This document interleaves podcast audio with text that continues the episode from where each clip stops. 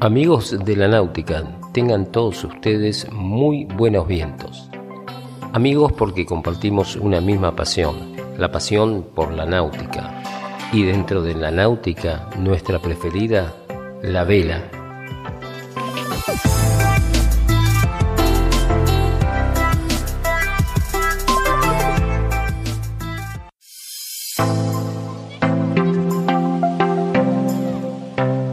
Hoy vamos a hablar de otros de esos grandes navegantes que hicieron historia dentro de la navegación deportiva. La historia de Eric Tabarly es una curiosa historia de amor entre un hombre y su barco. El Penduic fue el velero en el que Eric Tabarly aprendió a navegar y que le acabó lanzando a la fama como excelente marino. Este es uno de esos casos en que no se puede separar la biografía del hombre de la de su barco. Todo esto comenzó cuando Eric tenía recién 7 años y convenció inocentemente a su padre para rescatar un precioso barco que se encontraron mientras paseaban juntos. Entre ambos reconstruyeron el hermoso velero y lo hicieron navegable de nuevo hasta que el joven Eric decidió comprárselo a su padre. En él aprendió a navegar y en él participó de su primer regata, la famosa Transat All-Star, desde Plymouth hasta Newport, cuyo lema definía perfectamente a nuestro protagonista: un hombre, un barco, un océano. A lo largo de su carrera, Eric mandó a construir hasta seis Penduics, mejorando cada vez más su diseño hasta convertirlos en los veleros más veloces de su época. En ellos ganó todas las regatas en las que participaba, a veces con ventajas de hasta 11 días frente al segundo en llegar a la meta. Una vez dice de su barco, sin mí no serías más que una ruina, y sin él mi vida habría sido, sin dudas alguna, totalmente diferente.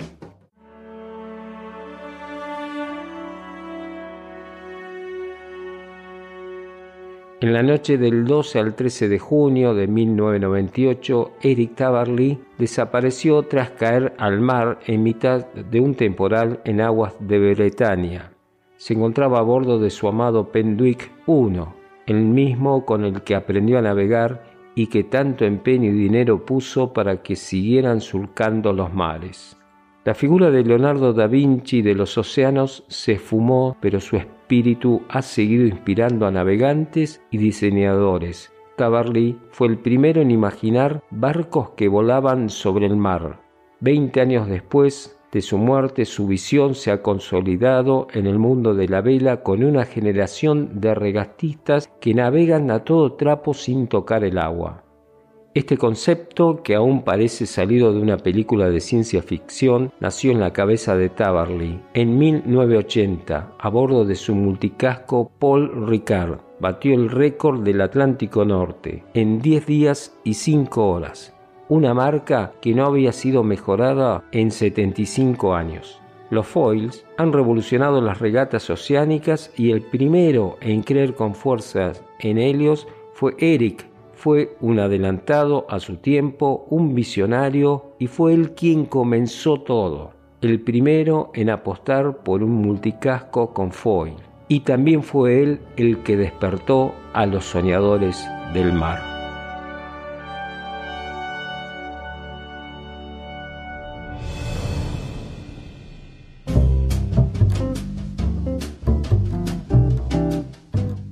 Bienvenidos a este quinto episodio de Vela Pasión por la Náutica.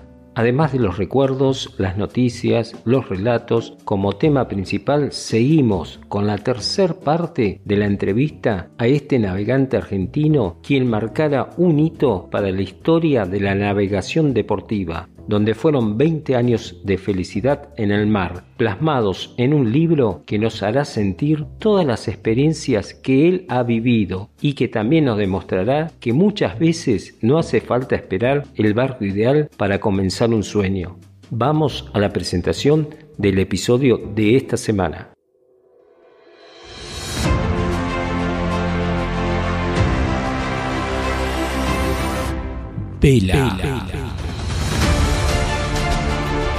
Pasión por, por la náutica. Un podcast de Jorge Conte.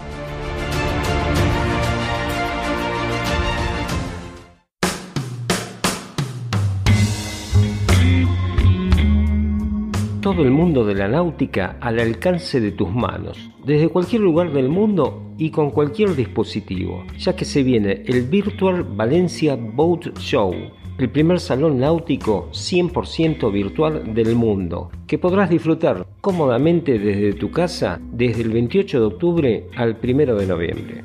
Todos los años este salón atrae a miles de entusiastas a la Marina de Valencia en esta ocasión, las visitas serán a una recreación virtual de la histórica Dársena, donde encontrarás stands interactivos de diferentes empresas. También podrás hacer tours de 360 grados de las embarcaciones, asistir a eventos, charlas y conferencias digitalmente, ¿no? Y descubrir las últimas innovaciones en el sector. Ya te puedes apuntar para asistir en la web del salón que es www.virtualvalenciaboatshow.com donde se publicará también más información del programa.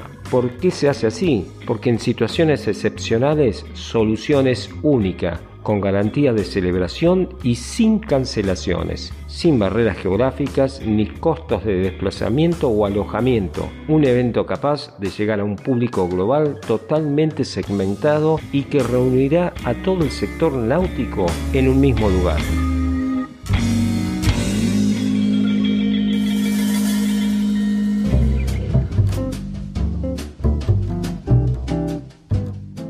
Un buque de carga a vela. El proyecto sueco para el transporte marítimo sostenible.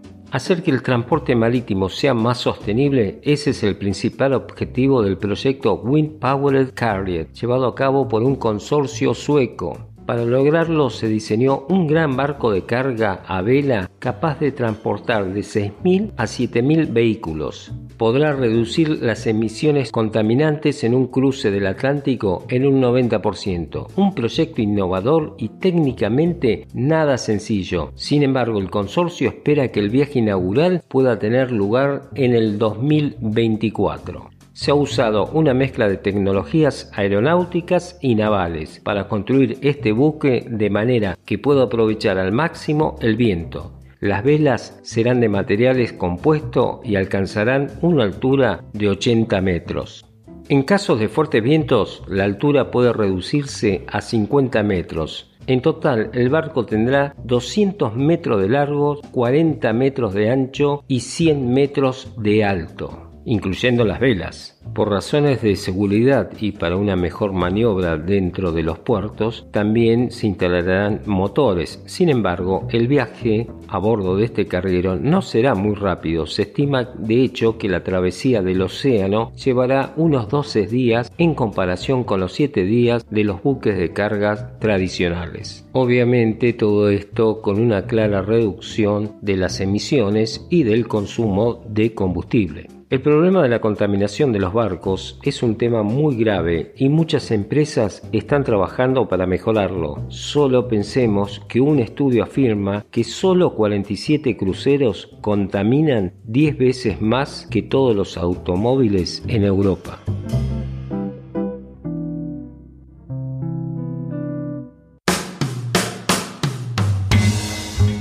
El velero Elan GT6 fue nominado a Yate Europeo del año 2021. El nuevo e innovador modelo insignia de Elan Yachts, el de 49 pies Elan GT6, ha sido preseleccionado para los premios más prestigiosos de la industria náutica internacional, el Yacht Europeo del año en la categoría Crucero Familiar.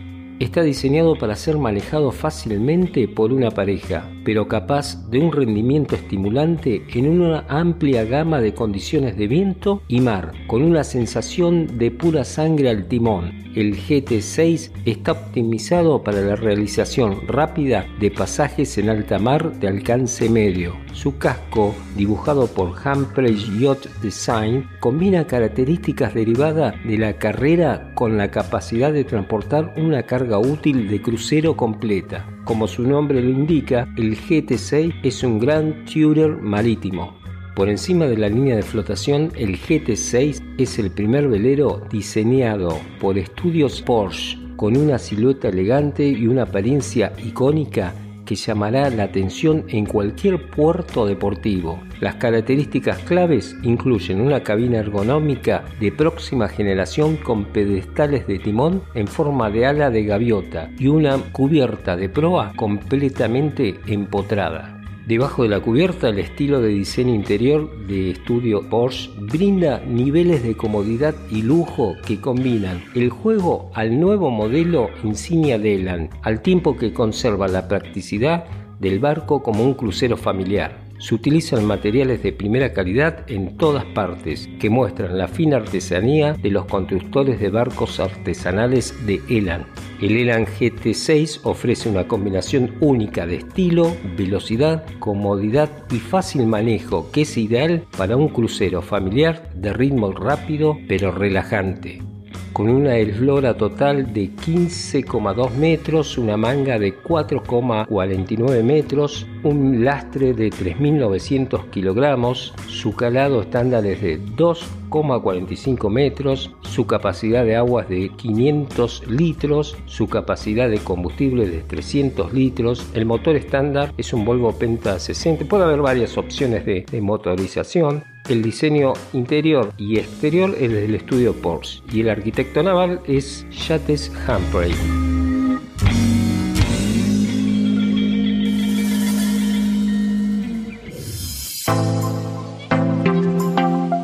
Continuamos con la tercera parte de la entrevista con uno de los grandes navegantes argentinos.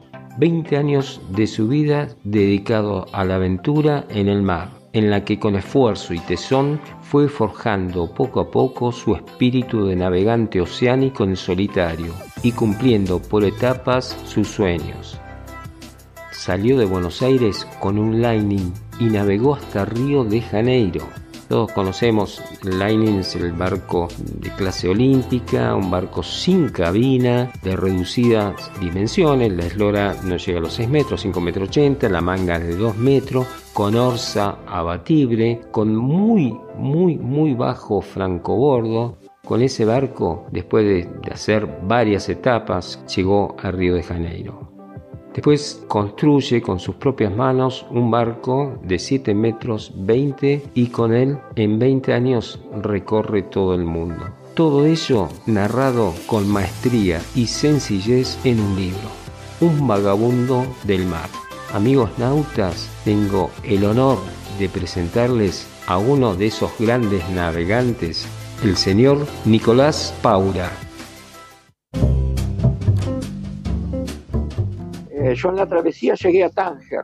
Mirá. En África. Sí, sí, sí, sí. Y, y, bueno, también es un choque cultural muy grande porque son Oh. musulmanes. Totalmente, totalmente. Son musulmanes. Todo esto está plasmado en un libro que lo estuve leyendo, la verdad que es de muy ágil lectura, no, no te dan ganas de dejarlo en ningún momento porque realmente vos decís en una parte que no tenés, no sos escritor, pero la verdad que escribís muy bien, Eh, felicitaciones también por eso. Y después seguiste por el Mediterráneo, ¿no? Y quisiste ir para el lado del canal de Suez, ¿qué pasó por ahí? No, mira, ahí de Tánger me fui a Gibraltar porque, bueno, me informaron de que había trabajo en Gibraltar. Eh, te cuento, yo llegué a Europa con 20 dólares en el bolsillo.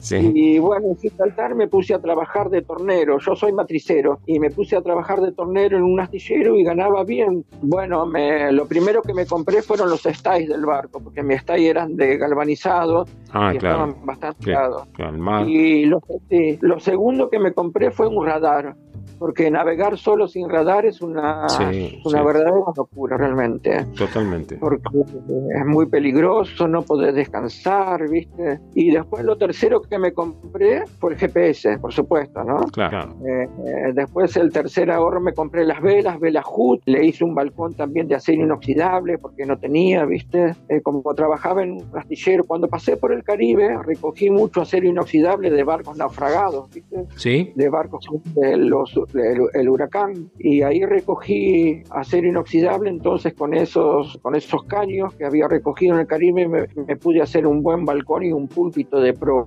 ah, que no tenía eh, fabuloso. balcón de Y ahí en Gibraltar me equipé bien el barco también, hice rajes nuevos de inoxidable. Y bueno, me interné en el Mediterráneo, yo quería ir, eh, mi ilusión era conocer la tierra donde nacieron mis padres, mi madre, mi madre nació al sur de Venecia, en el Adriático. Ajá, sí. Y bueno, casualmente estaba, estaba en guerra el Adriático, la guerra de los Balcanes, ¿te acordás? Sí, sí, sí. En el año 92. Yo crucé eh, el Atlántico en el 92. Y bueno, se originó esa guerra de los Balcanes, no pude llegar navegando hasta en el Adriático, no, no dejaban la navegación deportiva. Claro. Y bueno, pasé tres años en el Mediterráneo. Ahí dejé el barco en el puerto de Garrucha, en Andalucía, y unos amigos me invitaron a trabajar. Unos amigos que eran buzos, eh, recolectaban coral rojo, eh, me dijeron, Nicolás, ¿qué vas a hacer en el invierno en el Mediterráneo? Porque en el invierno no hay trabajo, es peligroso también la navegación. Y me invitaron a trabajar en París. Ellos tenían una... En París se acostumbra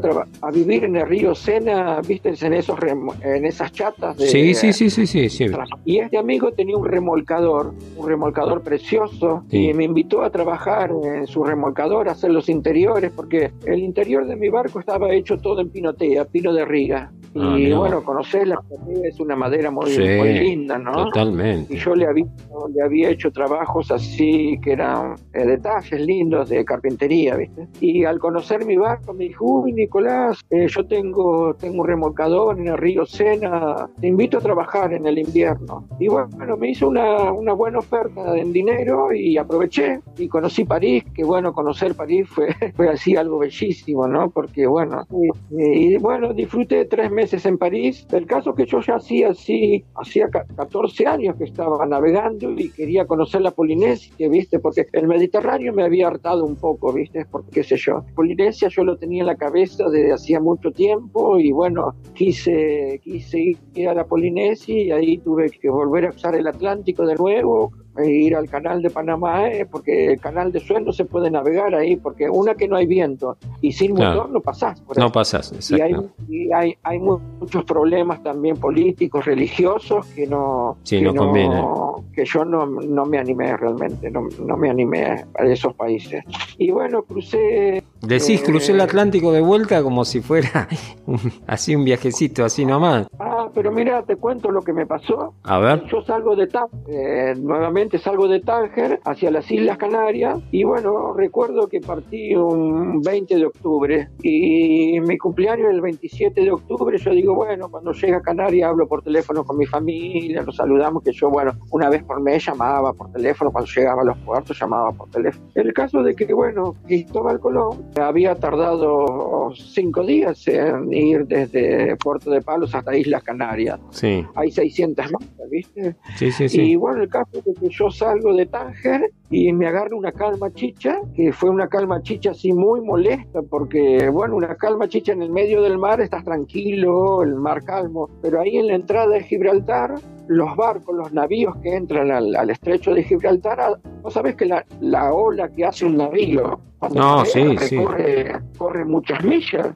y a mí esas olas me agarraban en plena calma, chichi, no sabés lo que era, parecía una cotelera el barco. Uh. Y me agarró una calma chicha de cinco días Después de esa calma me agarra un pampero, un, pampero que duró tres días, pasé mi cumpleaños en pleno pampero. Oh. Después de ese pampero me agarra otra calma de seis días, más larga todavía esta. Después otro viento, el caso que tardé 17 infames días en llegar a las Islas Canarias.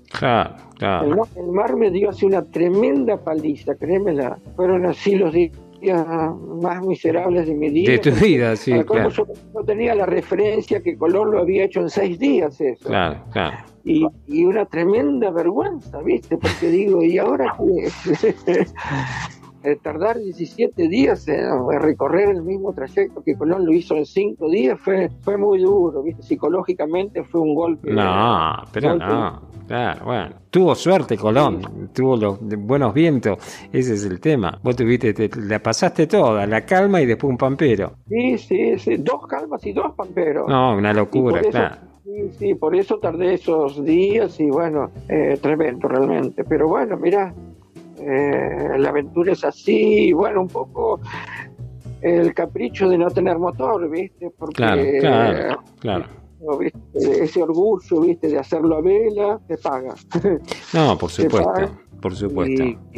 Y, llega a ser hasta peligroso, ¿viste? Claro, llega a ser hasta peligroso. Eh, después me pasó que cuando tuve que, que pasar el mar de coral en Australia, también me fue muy peligroso, tuve que navegar, no pude hacer el, recorrido del, del, canal porque en el, en el mar de coral hay un canal muy bien bollado sí. para que los navíos pasen y para que los, los veleros pasen. Y yo por una cuestión de que había muchas corrientes y mucho viento en contra, tuve que navegar por sectores donde, donde no estaba balizado. Uh, y, fue, riesgoso. Muy peligroso. Claro, un riesgo, sí, sí, sí. Muy riesgoso navegar. Solo podía navegar solamente de día, ¿viste? Porque eh, de noche no ves los corales, ves una fosforescencia, el mar todo fluorescente, ¿viste? De los corales. Sí, sí, sí, sí. Y no, muy peligroso. Y bueno, por el capricho también también de no tener motor, ¿viste? Claro, claro, claro. Pero bueno. No, y uno a veces cuando tiene ese espíritu romántico de la navegación, bueno, quiere ser lo más purista posible, que debe haber sido tu, tu caso, ¿no es cierto?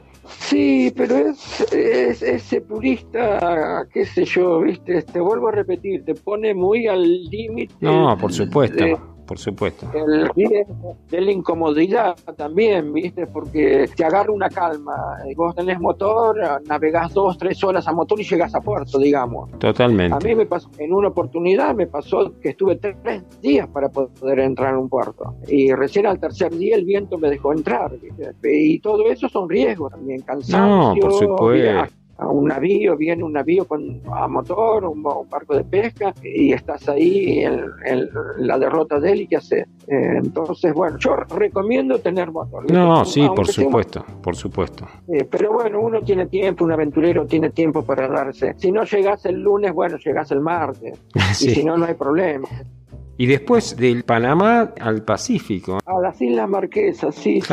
Una maravilla, una maravilla realmente. Y decidí no parar en Galápagos por una cuestión también de, de, que, bueno, pedían, era muy cara la visa y también había muchos controles militares que tenés que cumplir los horarios para bajar a tierra, ¿viste? Qué sé yo, los aventureros, muchos, mucha gente así aventurera, no. El turista sí eh, va a las Galápagos para ver porque el turismo no, no te puedes perder las Islas Galápagos. Pero para un aventurero tengas horario, es un horario muy estricto, viste que hasta las 5 de la tarde tenés que volver a tu barco porque no, no, no podés quedarte en tierra. No, y entonces decidí hacer, hacer directo a las Islas Marquesas. Y bueno, fue la travesía más larga, 41 días. Que bueno, los primeros 11 días también fueron muy duros porque no había viento. Tardé 11 días en llegar a la isla Valpelvo, ahí donde están marcadas en, las, en los char, donde encontrás el viento Claro. sí, sí, sí, sí. Y navegar en los vientos alisios, bueno, es una delicia porque tenés un viento constante día y noche, día y noche, 18, 20 nudos, eh, y no baja de De noche sí puede bajar dos o tres nudos, ¿no? pero constantemente día. Y navegando eh, con viento en popa, ¿no? Así, sí, sí, sí, sí. Yo tenía, eh, navegaba con dos genoas en proa. Claro. Arriba la y tenía dos genoas casi gemelas en proa, entonces el barco iba así. Sin problema de, de, nada. Sí, sí, sí. Así se llama con, en alas de mariposa, ¿no? Le dicen algunos navegantes. Y a orejas de burro. No, sí, generalmente a oreja de burro, bueno, le llaman cuando eh, con la mayor, pero cuando tenés dos genoas le dicen alas de mariposa, ¿no? No sé, he leído por ahí. Por sí, ahí. sí, alas de mariposa, sí, sí. Que es mucho más seguro que. Sí. Sí, sí, yo había aprendido de un español, yo tenía dos styles en proa. Entonces, por ejemplo, yo estaba navegando con un Genoa 1 y tenía engarruchado en el otro, en el style que estaba al lado, estaban separados 5 centímetros los dos styles en proa. Sí. Entonces yo ya tenía engarruchado el Genoa 2, digamos. Sí, sí. Eh, entonces, cuando tenía que tomar rizos o esas cosas, no, no tenía que desengarruchar el Genoa 1 y volver a engarruchar el Genoa 2, porque parece que no, pero los dedos, viste, se te lastiman. Sí, tal cual. y también tenía dos drisas en proa. Entonces tenía una drisa para el Genoa 1 y otra drisa para el Genoa 2. Entonces lo único que tenía que cambiar era la escota, Claro. que era con un gancho rápido, la sacaba del Genoa 1, la arriaba, arriaba primero el Genoa 1, le sacaba la escota, se la ponía en el Genoa 2 que ya estaba engarruchado en, el- en- en su style. Claro. Y cuando yo me construí el barco, en proa, viste que todo barco tiene un habitáculo para el ancla, Sí, sí, sí, sí. chiquitito. Sí, la caja de fondo, Bueno, sí. Le, hice un habitáculo más grande, mucho más grande. Tenía como un cockpit en proa, Ah, mira. eh, donde yo y me paraba y, y- y la cubierta me llegaba a la cintura en proa. Ah, bien. Entonces tenía así como otro otro cockpit en proa, entonces guardaba ahí el Genoa 2, el Genoa 1, lo que sea, y estaba seguro. Claro, mucho más ¿Me práctico. explico? Sí, sí, sí, totalmente. Totalmente. Sí, sí, más y eso era algo estanco, viste, que no se comunicaba con el resto del barco. Entonces era algo bien seguro que yo tenía cuando me construí el barco, cuando construí la, la- la cubierta del barco, ya lo hice todos los mamparos estructurales. Cuando yo construí el barco le hice ocho estancos al barco. Ah, bien. Ocho estancos que eran estructurales. Y bueno, esos estancos al final del viaje me terminaron salvando la vida porque, bueno, más adelante te cuento lo que pasó. con Sí, sí, sí, sí, supe que tuviste un incidente ahí con un, un cetáceo, ¿puede ser? ¿Con una ballena? Sí, un cachalote. Oh, claro, Ok. una locura. Una lo- Bueno, después lo contamos Sí, eso. sí. Y de ahí llegaste a las Marquesas, después anduviste por ahí. Ahí te- en algún momento tuviste enfrentando ahí con un huracán, ¿puede ser? Sí, sí. Bueno, en las marquesas es como llegar a un paraí- al paraíso, Sí, ¿no? Obvio, sí, realmente Es bellísimo. Es algo, es como otro mundo porque la cultura es completamente distinta, ¿no? Calcula, ellos comen, eh, no, no tienen mesa, se sientan en el suelo para comer. Sí, Y sí. tampoco tienen plato, comen con las manos, ¿viste? Sí, bueno, uno te tenés que acostumbrar a sentarte en el suelo, comer con las manos. Y después de ahí, ¿qué hiciste, Nicolás? Bueno, de las Islas Marquesas, bueno, disfruté lo que fue la Polinesia y ahí llegué a Australia, Claro, que bueno, para, para llegar a Australia eh, tenés que pasar el mar de coral. claro. Y claro. el mar de coral para fue así, el mayor desafío que tuve, ¿no? Porque, eh, te digo, hay corrientes muy... Hay una... La altitud de madera es ca- casi récord del mundo. Uh, sí. Tenés 11 metros. Llega a locura. 12 metros de... Sí, claro. y tenés corriente de 12 nudos también, es algo así muy extraordinario. Es muy difícil Es navegar. muy en el- difícil, en sí, sí, sí, me imagino, me imagino.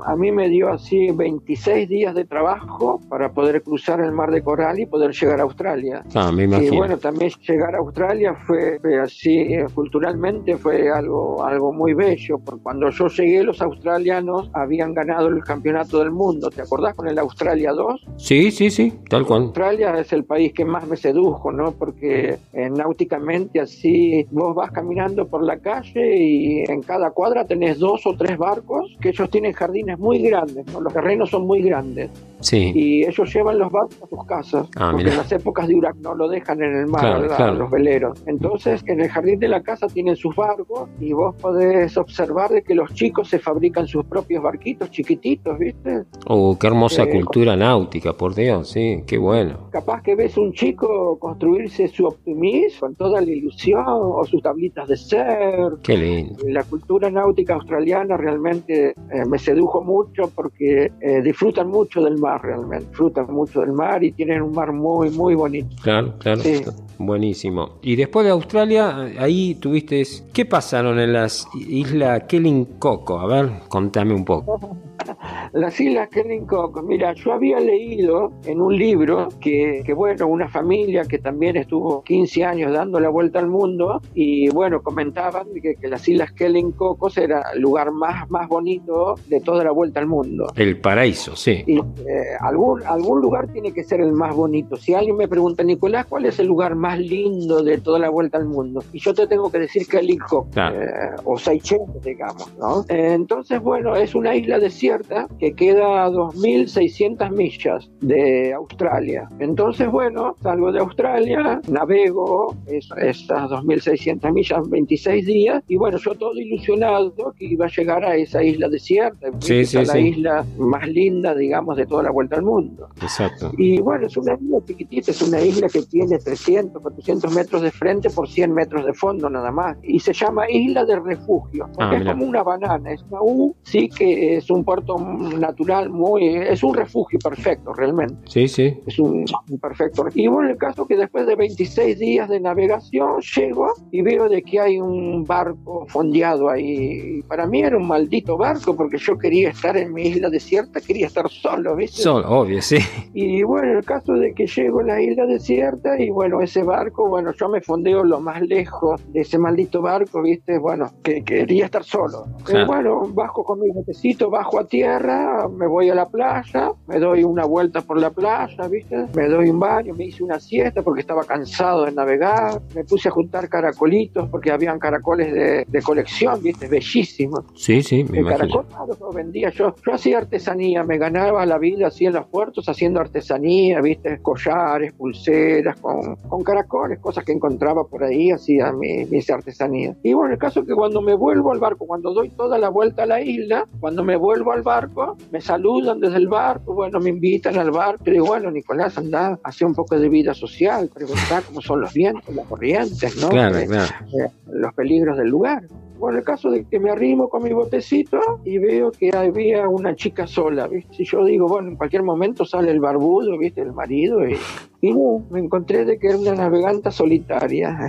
bueno, linda, realmente una bellísima australiana ella. Y bueno, nos pusimos a hablar, hablamos en italiano, eh, porque yo el inglés no lo domino mucho, ella era hija de italiano también, nos pusimos a hablar en italiano. Y bueno, me comentan, uy, ¿cuánto tiempo te vas a quedar? Y digo, mira, me dieron, porque Australia con la visa son muy exigentes, ¿viste? Sí, sí. Me dieron, un mes para estar ahí en, esa isla, en Kellincoco. Y bueno, yo llegué el 2 de diciembre y me podía quedar hasta el 2 de enero. Claro. Y ella me dijo, uy, qué bien, vamos a pasar la fiesta juntos. Y me dice, uy, qué bien, porque yo pasé mi cumpleaños solita, me oh, dice ella. Claro. Y, yo, yo, también pasé mi cumpleaños solito. Y, y me dice, ay, ¿cuándo cumplís los años? Y le digo, el 27 de octubre. Y me dice, ¿cuándo? Y le digo, el 27 de octubre. Y me dice, ¿de qué año? Y le digo, del 54. Y ella se levanta así emocionada, saca de, ahí de la mesa de navegación el pasaporte de ella, me muestra y me dice, yo también nací el 27 de octubre del año 54. Mira vos. Y bueno, nos dimos así un abrazo, ¿viste? Porque fue muy emocionante, ¿viste? Que dos solitarios se encuentren en una isla desierta, ahí en el medio del Océano Índico. Yo en ese momento pensé, puta, Dios cuando hizo el mundo no lo revolvió bien, ¿viste? Qué coincidencia realmente, ¿eh? El abrazo duró un mes, ¿viste? Porque nos enamoramos así, qué sé yo, locamente, ¿viste? Fue una cosa, además muy linda, porque en ese mes que estuvimos, no vino ningún barco, ¿viste? Estábamos solos. Sí, sí, sí. Y salíamos, íbamos a otras islas a pescar, ¿viste? A navegar, porque bueno, ahí hay langostas, hay, hay, hay ostras, hay de todo, ¿no? Sí, sí, sí. Y el caso que bueno, llegó, pasamos la fiesta juntos y bueno, llegó el 2 de enero y me tuve que despedir de ella y bueno, me tuve que despedir así con el corazón roto. Claro, claro, me imagino, sí, sí, me imagino. Y bueno. Eh, parece que no, pero... y bueno, no, Nicole, ya te van a seguir, eh, no es la, la, la última mujer que queda en la tierra, ya te van a seguir pasando cosas lindas.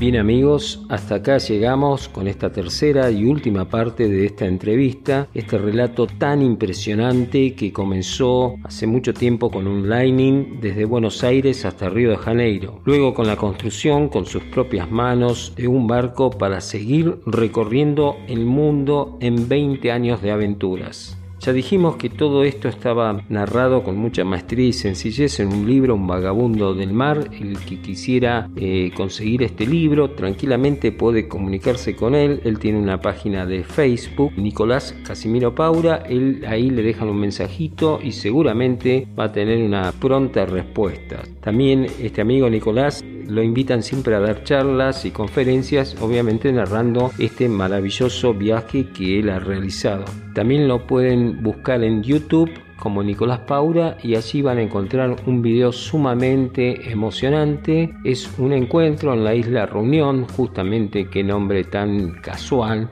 Allí tuvo la oportunidad de reencontrarse con su madre eh, tras casi 20 años de separación. Justamente este encuentro fue realizado por un programa de televisión que justamente daba sorpresas a la gente. Y bueno, en el video está reflejado ese emotivo momento, se lo recomiendo para que lo vean. Realmente es muy emocionante. Nuevamente, muchas gracias, el señor Nicolás Paura.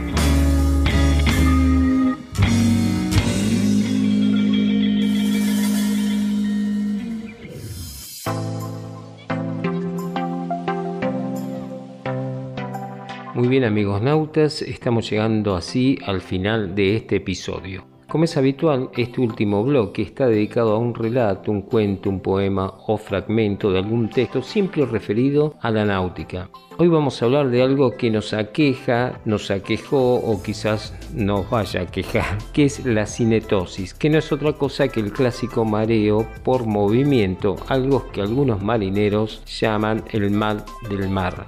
Desde ya le aclaramos que este no es un problema de salud ni una enfermedad, tan solo una relación que experimenta nuestro sistema nervioso central ante una situación para la que nuestro organismo no ha sido diseñado por la naturaleza. Vamos a ver qué podemos contar sobre este tema. Hoy vamos a hablar de algo que realmente pocos son los afortunados que nunca han pasado por esta experiencia. Hablo del mal del mar, de marearse. Ese efecto adverso que produce cuando nos embarcamos y a pesar de que es por todos conocidos, a veces merece que intentemos investigarlo un poquito más y evitarlo y combatirlo. En primer lugar vamos a decir que el mareo por el movimiento es un trastorno del equilibrio que padecen la mayoría de las personas que navegan y la sufren, la han sufrido o la sufrirán todo tipo de navegantes. Solo se conocen contadísimas excepciones de personas que nunca se hayan mareado, a las que no hay que confundir con las que ya no se marean después de haberse habituado al movimiento, pero que en sus inicios sí que lo sufrieron quizás afecta el sentido del equilibrio y a la orientación espacial. Los efectos iniciales pueden variar de una persona a otra. Suele iniciarse con una sensación de incomodidad seguida de un claro desinterés por lo que ocurre, excesiva salivación y somnolencia con bostezos continuados. Las cosas se complican cuando ya aparecen las náuseas, la palidez, el sudor frío, desencadenándose los vómitos definitivos, más o menos violentos, con un cuadro final de postración y aletargamiento. Según las guías médicas, las personas que se marean deben seguir un tratamiento preventivo. Generalmente se usan eh, antihistamínicos o algún tipo de parche, todo esto obviamente bajo prescripción médica. Eh, también están las famosas pastillitas, conocidas por todo navegante, que se han utilizado generalmente en alguna ocasión. ¿no? Muchos la consumen tomándole un poco de café como para paliar los efectos secundarios del medicamento que producen sueño. El mayor peligro del tripulante mareado es la caída por la borda. El mareo suele aparecer con mal tiempo o con una escola pronunciada, por lo que un navegante mareado es una víctima potencial.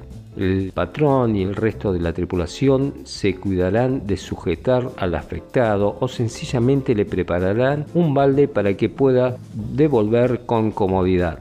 Todo el mundo en cubierta debería llevar un arnés cuando las condiciones son malas, pero les recuerdo que un tripulante mareado suele salir disparado del interior sin arnés con unas ansias de lanzarse por la borda y vomitar. Allí es donde generalmente se presenta este peligro de caerse por la borda. Si el tripulante no está definitivamente mareado, es buen consejo darles tareas sencillas en la cubierta, Llevar el timón es una de ellas. Esta casi nunca suele fallar si los síntomas todavía no son muy graves. Ayuda a distraerlo y lo que es mejor a fijar la vista en el horizonte, lo cual ayuda a equilibrar toda la caótica información que están recibiendo sus sensores. No es conveniente que lleve el timón mirando al compás, ha de fijar su vista en el horizonte. Si el tripulante es incapaz de realizar cualquier actividad, es conveniente tumbarlo sobre una cucheta a sotavento en el lugar más estable del barco. Se ha de luchar contra la manía que tienen de quedarse en cubierta.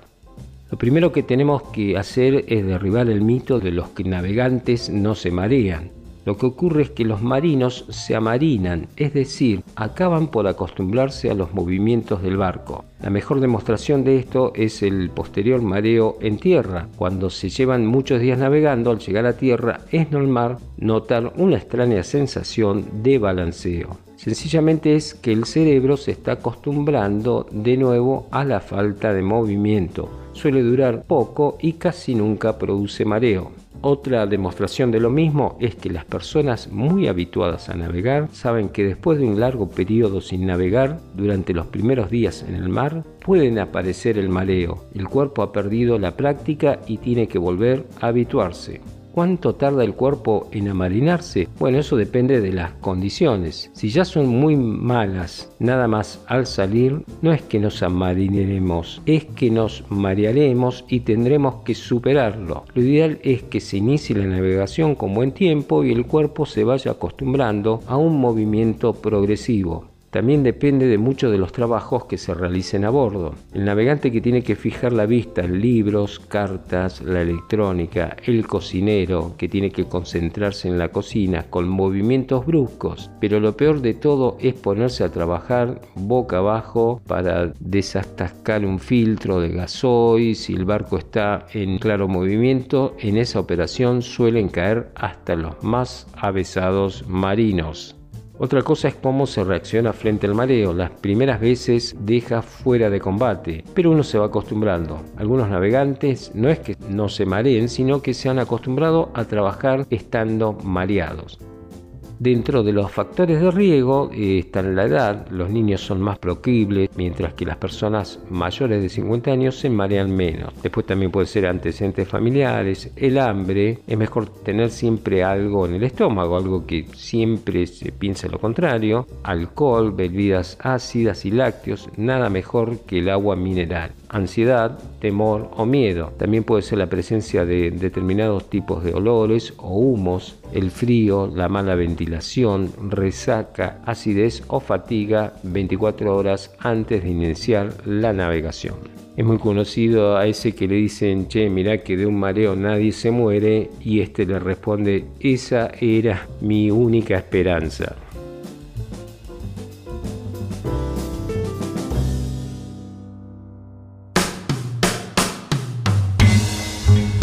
Así llegamos al final de este episodio.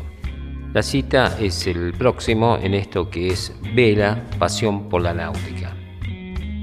Los saludo como se saludan todos los que compartimos esta pasión con un muy buenos vientos y excelente travesía.